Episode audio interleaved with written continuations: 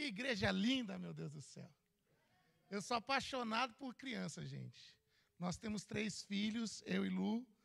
Nós temos o Israel de 13 anos, Mariana que vai fazer 11, e o Samuelzinho de 6. E eu digo sempre que as coisas mais, para mim, que eu prefiro de ser pastor, é consagrar criança e fazer batismo em casamento. São as três coisas que eu mais amo. Então eu cheguei no culto certo. Eu amo barulho de criança, gente. E eu estou muito feliz de estar aqui hoje, podendo abrir esse domingo com vocês, nesse primeiro culto. Eu quero primeiramente agradecer pastor Sidson, pastora Kênia, por esse trabalho tão lindo. Eu, eu, eu não sei vocês, mas eu entro por essas portas, eu fico inspirado. Essa igreja é uma igreja de inspiração. Amém? Vamos aplaudir o Senhor pela vida desses pastores lindos. Parabéns, parabéns, parabéns. Eu, tudo, tudo que eu olho aqui, eu falo, legal, legal. Poxa, que legal, que legal. Nós somos de Genebra, já foi dito. Nós pastoreamos uma igreja chamada ICC, International Christian Center. Ela já tem 30 anos na cidade de Genebra, mas eu e pastor Alu temos aí 15 anos pastoreando lá. E chegamos novinhos, começamos a pastorear com mais ou menos na, na, na cidade de Genebra com 20, 22 anos. Meu Deus, é tantos anos que nem lembro mais quantos anos. 20, 21, 22, 23, 22, 22 anos. E a gente está lá é, servindo o reino de Deus. E, e hoje eu estou me sentindo engraçado. Eu estou no púlpito aqui com vocês, eu estou com essa igreja, mas hoje tá, a nossa igreja está em festa porque Hoje é o dia 31 de outubro, dia da Reforma Protestante, e na cidade de Genebra, onde o lugar que iniciou a Reforma Protestante, está tendo festa na nossa igreja. E a nossa igreja está falando sobre a reforma, e nós estamos fazendo várias coisas, Deus está fazendo a gente conquistar muitas coisas, mas eu estou aqui e eu estou tão feliz de estar aqui, porque eu sinto que aqui é a extensão da nossa casa.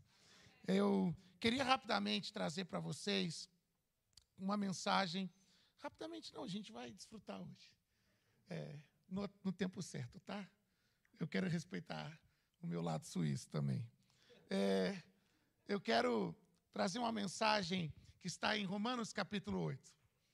É, hoje eu quero trazer uma introdução e eu confesso a vocês que eu vou, eu vou usar essa oportunidade que eu tenho aqui para pregar a mensagem que eu iria pregar hoje de manhã lá na igreja. Então eu vou trazer para cá e eu espero que vocês se sintam à vontade para receber. Romanos 8, carta aos Romanos, capítulo 8, versículo 28. A gente vai trazer um texto um pouco longo, mas porque é dia da reforma protestante, a gente vai ler um pouco mais a Bíblia. Quem diz amém? Que alegria, que alegria. E diz assim: Sabemos que todas as coisas cooperam para o bem daqueles que amam a Deus daqueles que são chamados segundo o seu propósito. Porquanto aos que de antemão conheceu, também os predestinou para serem conformes à imagem de seu filho, a fim de que ele seja o primogênito entre muitos irmãos. Aos que predestinou, a estes também chamou, e aos que chamou, a esses também justificou, e aos que justificou, a esses também glorificou. Versículo 31, eu vou continuar a leitura. Que diremos, pois, à vista dessas coisas? Se Deus é por nós, crente antigo já falou, quem será contra nós? Aquele que não poupou o seu próprio filho, antes por todos nós o entregou, porventura não nos dará graciosamente com ele todas essas coisas? Quem tentará acusação contra os eleitos de Deus? É Deus quem os justifica. Quem os condenará? É Cristo quem morreu, ou antes, quem ressuscitou, o qual está à direita de Deus e também intercede por nós. Quem nos separará do amor de Cristo? Será tribulação? Será angústia? Ou perseguição? Ou fome? Ou nudez? Ou perigo? Ou espada? como está escrito: por amor de ti somos entregues à morte o dia todo. Preste bem atenção nesse, nesse, nessa frase. O dia todo fomos considerados como ovelha, ovelhas para o matadouro. Versículo 37.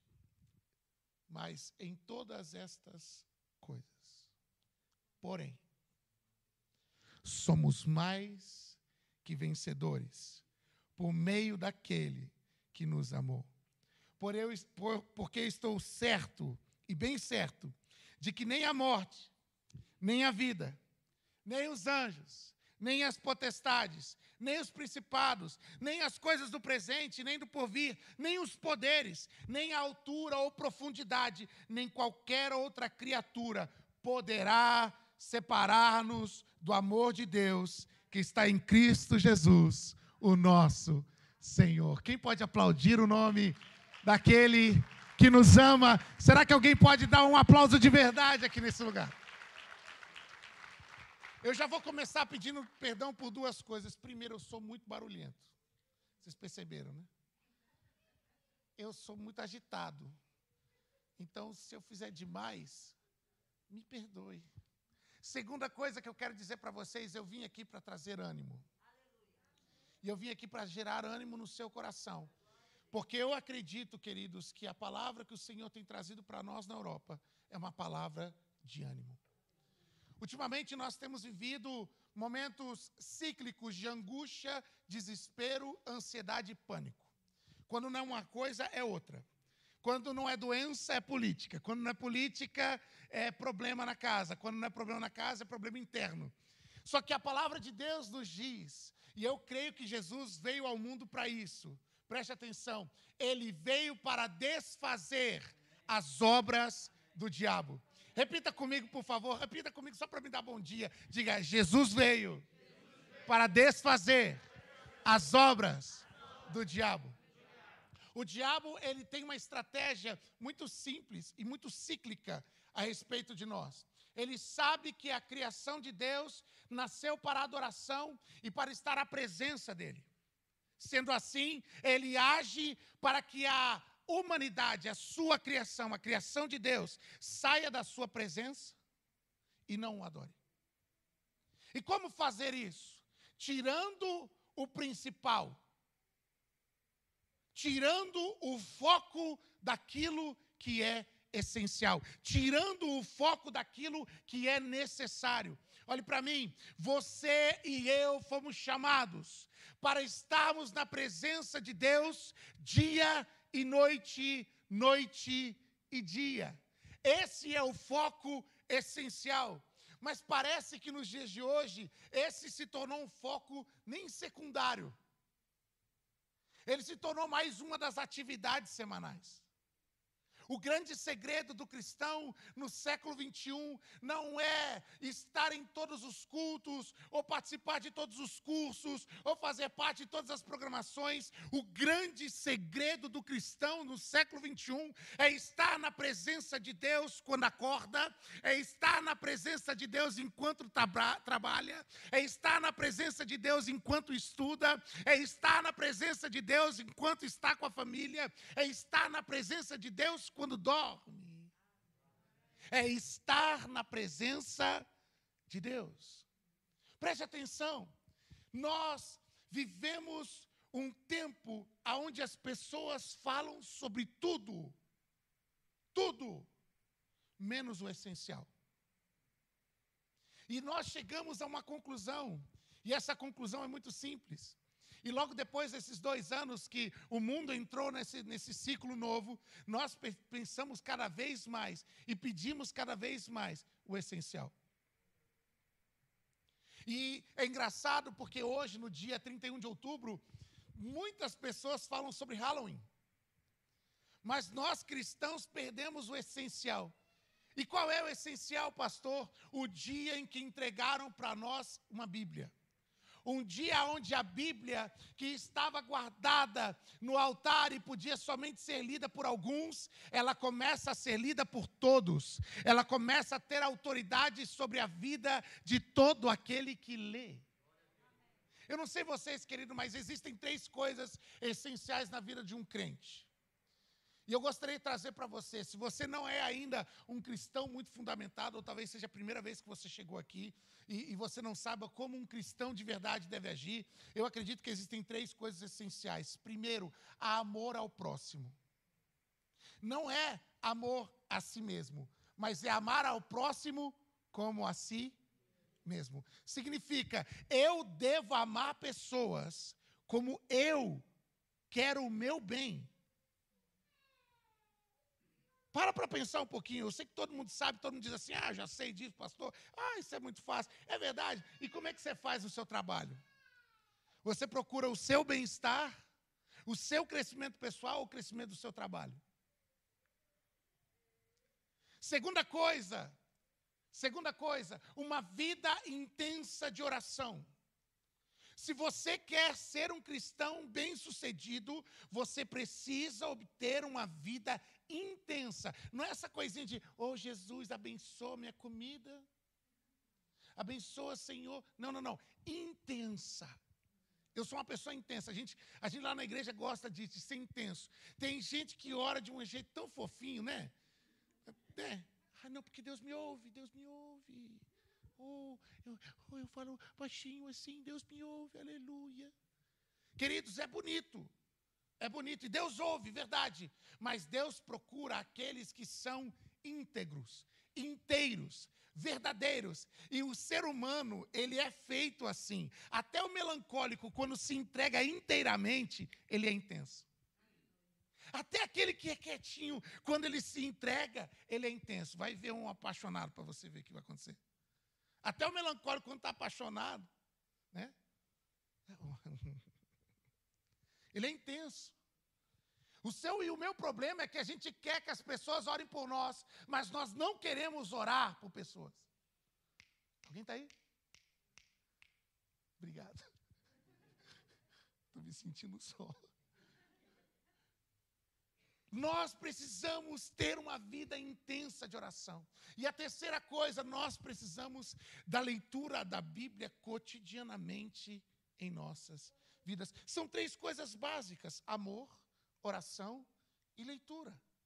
Amor, oração e leitura. Mas durante 1500 anos, essas três coisas foram retiradas da igreja. Nos primeiros 500 anos da igreja, isso era fácil, isso era natural. Os apóstolos e o concílio apostólico gerou isso de maneira incrível, de maneira incrível dentro da igreja. No ano 300 da igreja, foi roubado essa autoridade dos apóstolos. O concílio se torna um.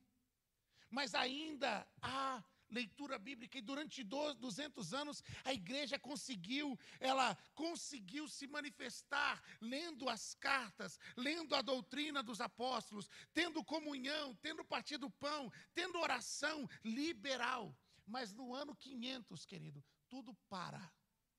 Um homem quer controlar a oração do povo e diz: a partir de agora, todos os líderes é que oram. Pessoas não podem orar por pessoas. A partir de agora, são os líderes que amam. Pessoas não podem amar pessoas. A partir de agora, líderes leem a Bíblia. Pessoas não podem ter acesso aos evangelhos. Para você e eu que temos isso naturalmente no nosso cotidiano, não faz efeito. Mas para aqueles que não podiam e eram privados disso, Preste atenção, e eu queria trazer isso para você, e eu sei que o que eu vou trazer agora faz muito sentido nesse contexto da, da, da, da, da nossa, do nosso tempo. Muitas igrejas falam sobre ação social. Muitas igrejas querem ter um coração de amor e de missões. Mas nós precisamos entender a raiz disso. A raiz foi que um homem, dentro de uma, de uma igreja, disse: a partir de agora somente a igreja faz ação social. O povo não faz, o povo traz o dinheiro para a igreja, a igreja é quem faz. E hoje a maioria das igrejas são, preste atenção, é difícil falar, mas eu vou dizer, são até reféns disso. Porque elas precisam e são obrigadas a fazer algo, porque as pessoas não querem mais fazer. Já está na cultura. Eu não vou fazer alguma coisa por mim mesmo. Não, eu vou procurar quem faça. As segunda coisa é eu não vou orar. Para que, que eu vou orar e confessar o meu pecado a Deus? Eu vou atrás de alguém que ore por mim. Eu não vou ler a Bíblia, tem alguém que já estuda. Eu vou no YouTube. Faz sentido? Durante 1500 anos, 1500 anos, a igreja continuava nesse sentido. Preste atenção, pastor. Pastor, se a gente fizer essa conta, 1.500 mais 500 dá 2.000. Então, o senhor está dizendo que a igreja está assim até agora. E eu quero dizer para vocês sim, porque só fazem 500 anos que a reforma protestante aconteceu. Fazem 500 anos que a gente começou a reaprender a amar a igreja e amar as pessoas como igreja. Só fazem 500 anos que a gente começou a voltar a ter movimentos de oração e aonde todo mundo pode orar.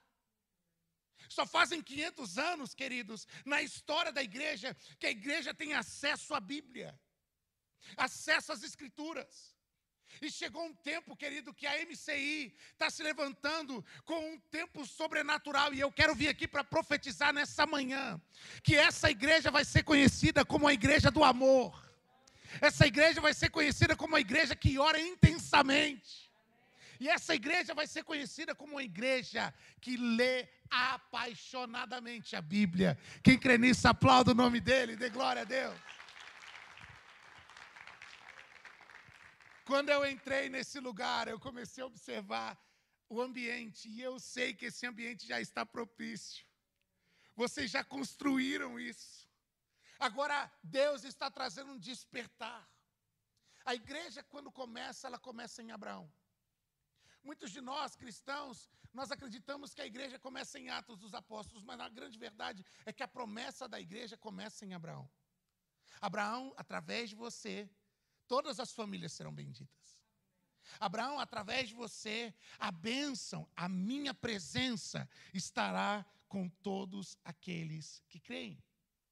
Abraão recebe essa promessa e ele consegue transmitir essa promessa para as próximas gerações. A formação da nação israelita, ou a nação de Israel, nação que amamos muito. Durante séculos a fio, essa nação se consolida como a nação cuja a presença de Deus está. Todos aqui sabem e todos aqui já devem ter visto uma foto da arca da aliança. Era ali que a presença estava. Era ali que a presença se condicionava, era ali que estava bem claro que Deus ali estaria.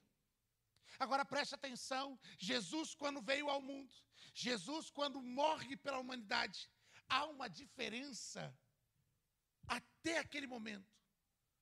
Onde havia separação, aonde havia é, é, limites para o homem, para o homem entrar, Jesus ele vem e rasga o véu.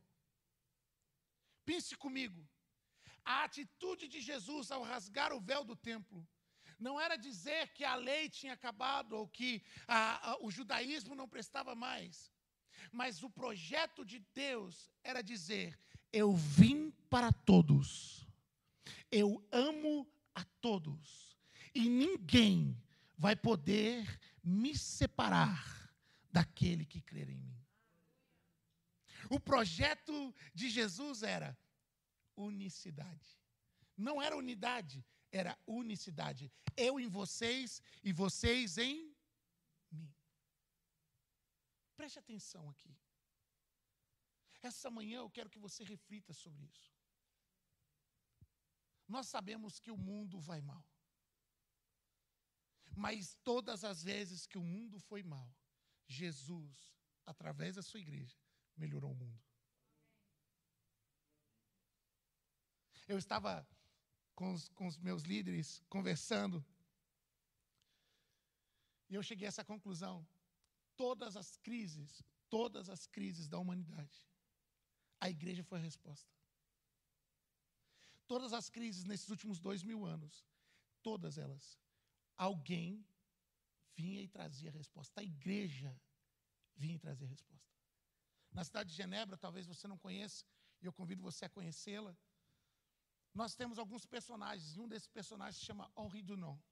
Henri Dunant foi um jovem com 17 anos, em mais ou menos meados de 1850, que junto com Max Perrault, um outro jovem de 19 anos, se juntavam todas as terças-feiras à noite para orarem intensamente. E nessa oração intensa, eles começam a perceber mudança dentro deles. E começou a juntar outros jovens. E toda terça-feira, os jovens se reuniam para orar. Queridos, tem um segredo na oração. Tem um segredo na oração. Eu estou falando aqui porque Deus está falando com alguém aqui. Tem um segredo na oração. Quando o povo se levanta para orar, coisas acontecem. Quando o povo se levanta para orar, o mundo espiritual é revirado. E esses dois jovens começam a orar intensamente, reúnem um grupo de jovens, e de dois passaram para 50, de 50 começaram a, a 100, e eles começaram a entender que 100 jovens era muita gente, e aí jovens de 100 passou para 200, e eles criaram uma associação cristã de moços e moças. Era uma associação que eles desenvolviam o caráter cristão na juventude. Mas a guerra estourou a guerra de Soferino, que atingiu a Europa quase inteira. E eles foram mandados para essa guerra. E quando ele chega na guerra, Henri Dunant, ele começa a perceber que os soldados feridos de guerra, quando estavam feridos no campo de batalha, eles eram, é, os outros soldados, eles eram obrigados a matar os soldados feridos. Porque na guerra só existe morte o inimigo ele precisa ser totalmente aniquilado para não ter nenhum tipo de ameaça. Era assim a filosofia de guerra até aquele momento. Mas no momento que ele está andando entre mortos e feridos, eu acho que você já ouviu essa expressão, o Espírito Santo começa a falar com ele e diz assim: coloque uma cruz vermelha sobre cada ferido e peça agora uma reunião entre as partes inimigas. E mostre para eles que pessoas feridas não são aptas à guerra. Diga para eles que feridos são neutros. E ele começa a perguntar para o Espírito Santo: Espírito Santo, eu sou só um soldado, eu não posso fazer muita coisa aqui. E o Espírito Santo começa a impulsionar ele, e do nada ele se encontra com o general da batalha.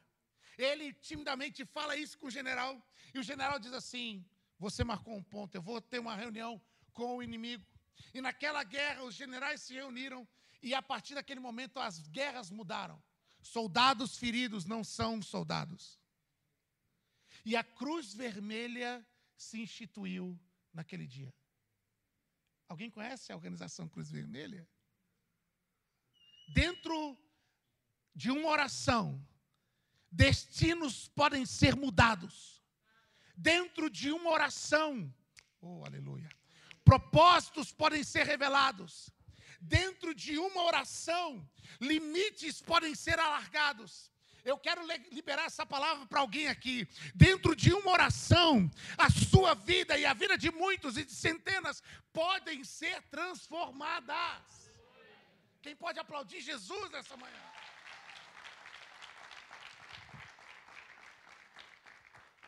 Mas só acontece mudança para quem entende o essencial. Hoje nós precisamos de um avivamento na essência. Hoje nós precisamos de um confronto na essência, no fundamento. Eu sei que eu estou falando algo muito básico. Pode parecer para você algo que você já deve ter ouvido mil, milhões de vezes, mas o grande problema é esse. Nós estamos especializados em ouvir coisas grandes e novas, mas nós não estamos aptos para ouvir e fazer as coisas simples.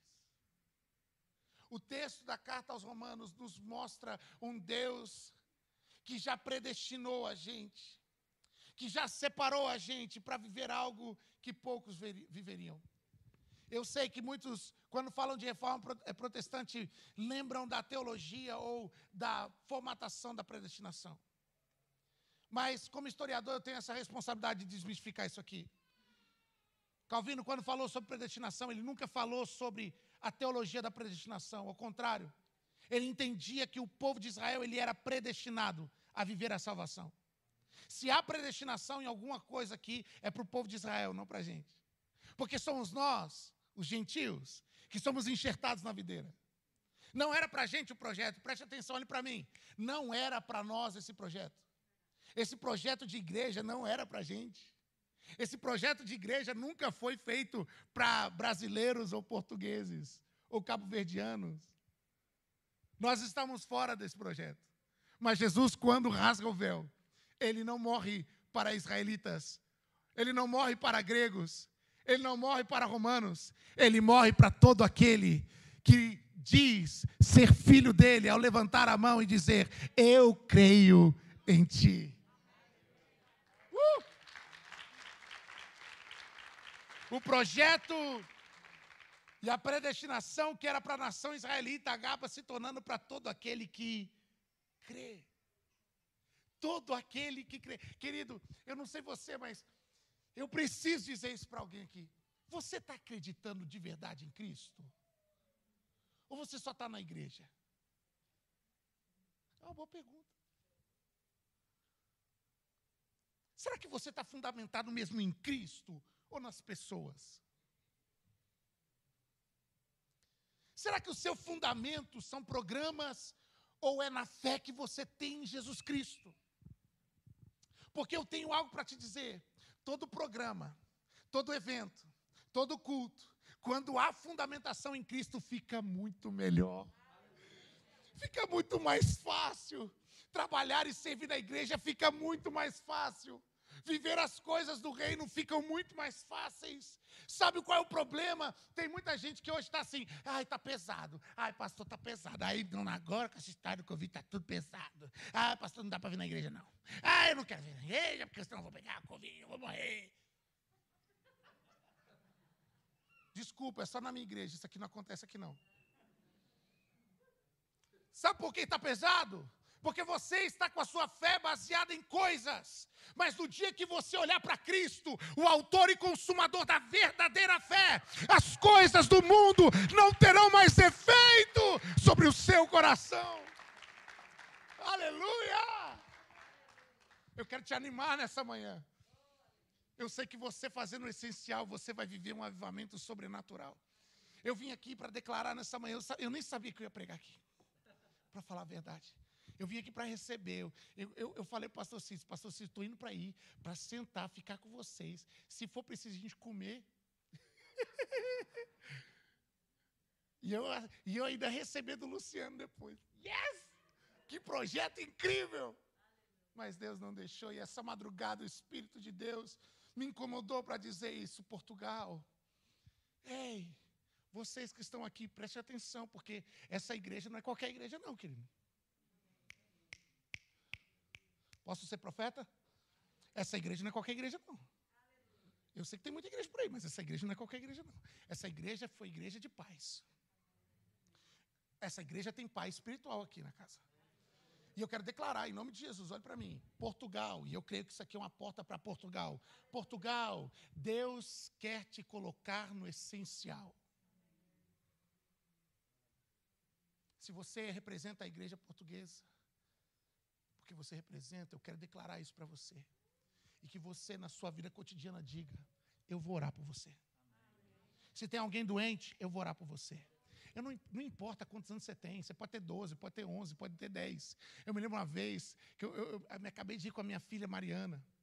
Minha filha Mariana agora está numa uma vibe muito crente, sabe?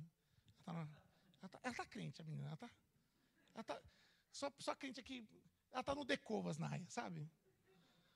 E, e esses dias, a, a, minha filha é muito emotiva, ela é, ela é muito emotiva. E ela chegou para mim, pai, preciso que o senhor venha aqui, eu preciso de uma conversa com você. Eu falei, ok. Entrei no quarto dela, falou, pai, é o seguinte. A minha amiga na escola está passando um problema muito grave. O pai dela está assim, a mãe dela está assada, não sei o que, tal, tal. E qual é a resposta? Eu sei que o senhor é pastor, o senhor tem que me dar uma resposta aí, porque eu preciso resolver. Eu falei, não, peraí, o problema é seu, meu filho. Ela falou, ai, a gente na igreja? Aí na hora voltou o pastor em mim. Né? Voltou o pastor, eu falei, é verdade, meu filho, é verdade. Eu falei, como é que você está querendo fazer? Ela, não, eu quero, eu quero conversar com ela, eu quero orar por ela.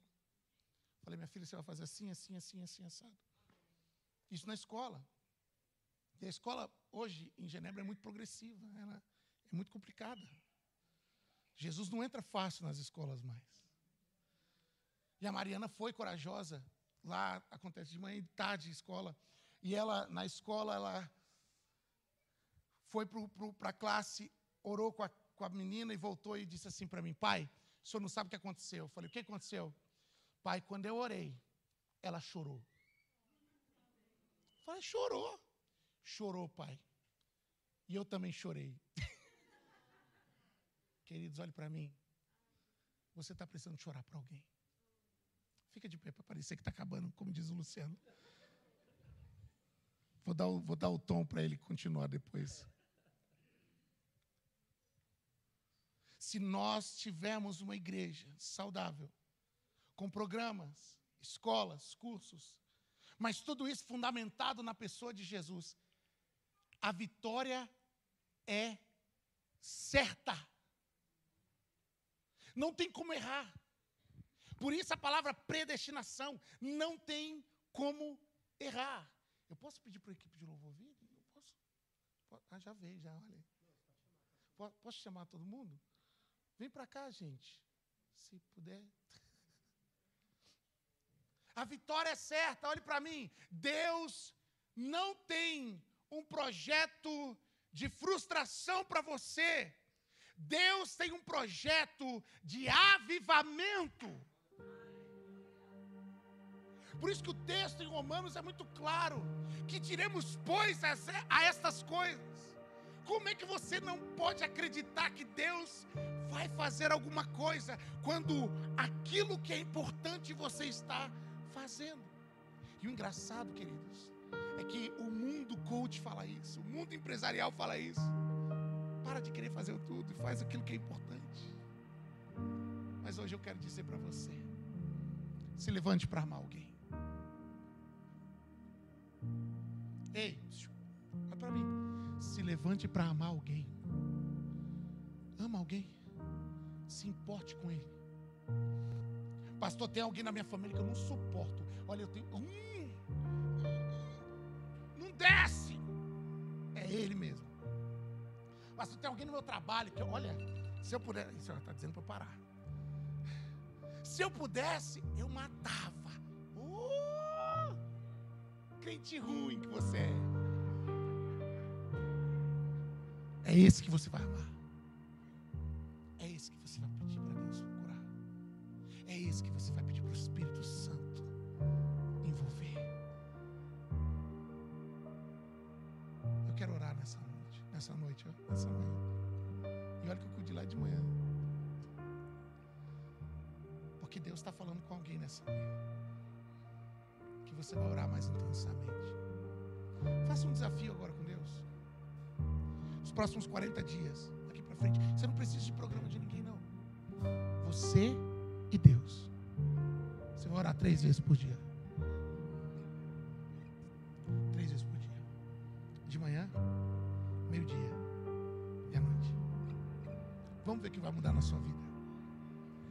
Vai sacolejar na sua vida. Eu quero ver se Deus não faz uma coisa que você nunca esperou antes. Porque o inesperado, a vitória, só está para aquele que desfruta da presença. Se Deus é por nós.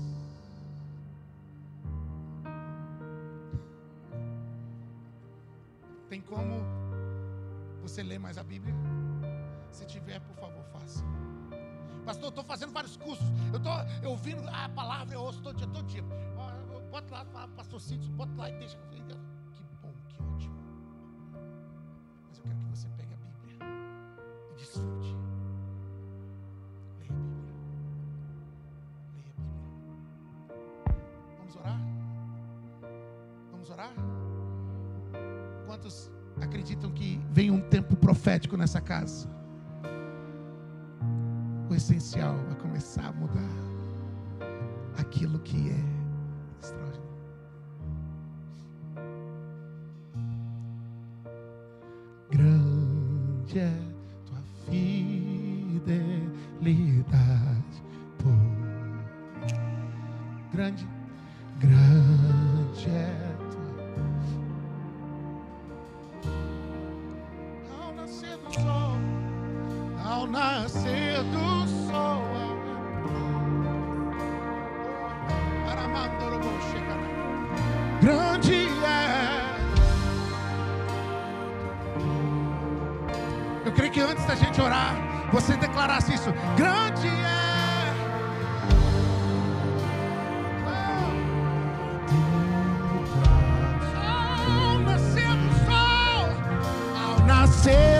sol. Diga para ele, grande.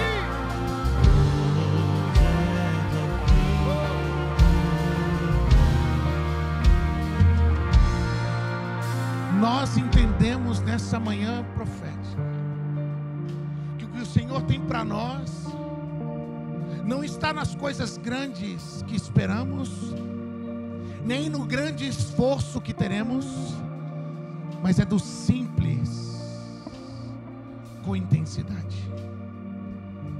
Desperta o amor nessa igreja para a causa, para o próximo e para o reino. Desperta, Deus, a sede e a fome deste povo para orarem de uma maneira que nunca antes oraram.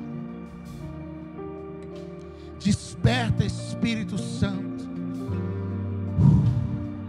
a vontade de ler o teu livro e não se apartar das palavras da tua lei.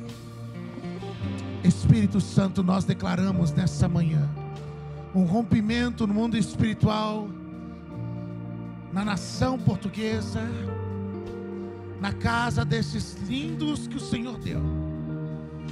Oramandoroboche, candoroblosia. E Senhor, nós queremos manter viva a chama da busca da tua presença e da reforma apostólica nesta casa. Para a glória do teu nome, em nome de Jesus. E se a igreja concorda comigo, diga amém. E aplauda o nome dele. Diga grande.